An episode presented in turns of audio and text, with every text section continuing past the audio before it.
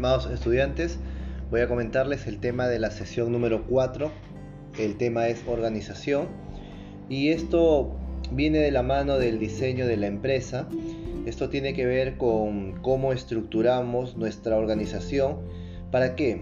Para que ésta sea más eficiente, más eficaz, es decir, nos ayude a alcanzar los objetivos que tiene la empresa.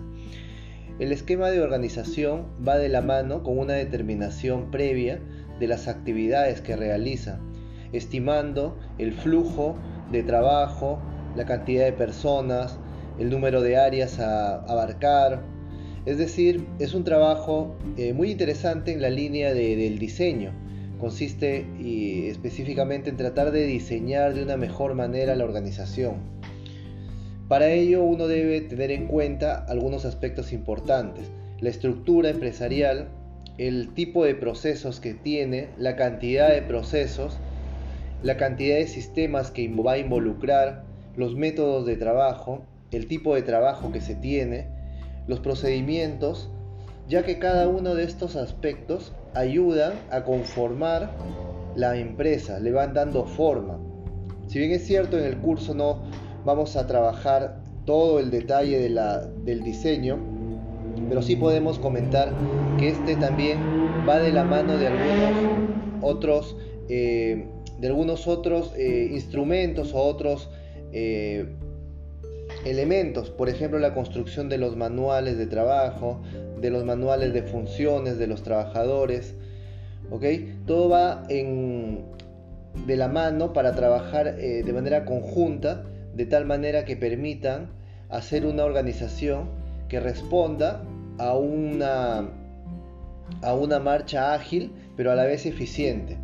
Peter Drucker nos decía, Peter Drucker es uno de los padres de la administración, considerado el padre de la administración moderna, decía que las organizaciones deben ser lo suficientemente flexibles, lo suficientemente adaptables para generar el mayor potencial de las personas.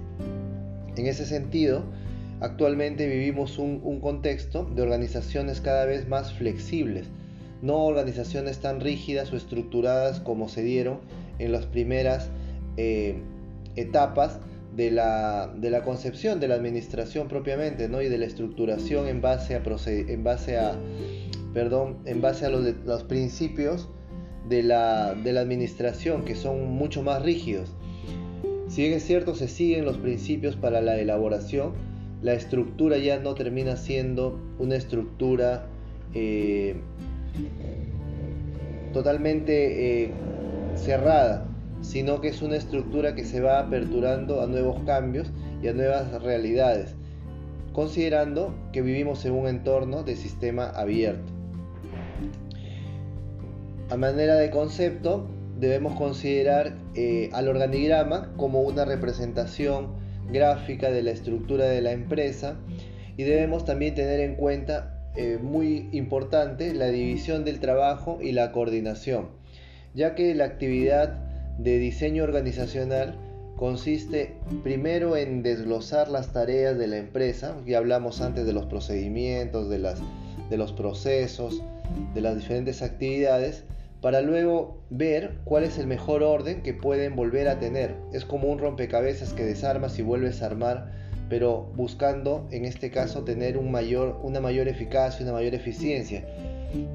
Por ejemplo, puede haber una reestructuración de la empresa y eh, darles nuevas cargas de trabajo. Por ejemplo, en la universidad hubo un cambio interesante, ¿no? Antes de la pandemia, eh, se manejaba todo con una estructura local. Cuando llegó la pandemia se hizo un cambio significativo porque mm, todo al volverse virtual, los jefes eh, comenzaron a tomar posiciones en áreas eh, que abarcaban más áreas geográficas, ya que la posición virtual o la manera virtual facilitaba ese tipo de trabajo. Y entonces han quedado algunos cambios para cuando sea el momento de, ponerlo de manera presencial, también se pueda eh, aprovechar las ventajas que tienen los sistemas, inclusive hablando de sistemas mitad y mitad, ¿no? A veces eh, virtual, a veces presencial. Entonces, eso es, de eso se trata un poco el tema y vamos a ver más adelante también aspectos referidos a la departamentalización, que es el agrupar las diferentes actividades o las unidades específicas de la empresa, buscando eh, conceptos comunes, conceptos que nos puedan eh, ayudar a tener un, un, departamento eh, similares, ¿no? con similares características. Por ejemplo, existe departamentalizaciones por tipo de función, que se llaman funcionales, otras son por producto, de acuerdo a los productos que se producen en la empresa, las geográficas debido, de acuerdo a las áreas. Hay otra por procesos que, que tiene que ver con, con las actividades que desarrolla la empresa. Mayormente estas se hacen en, áreas específicas.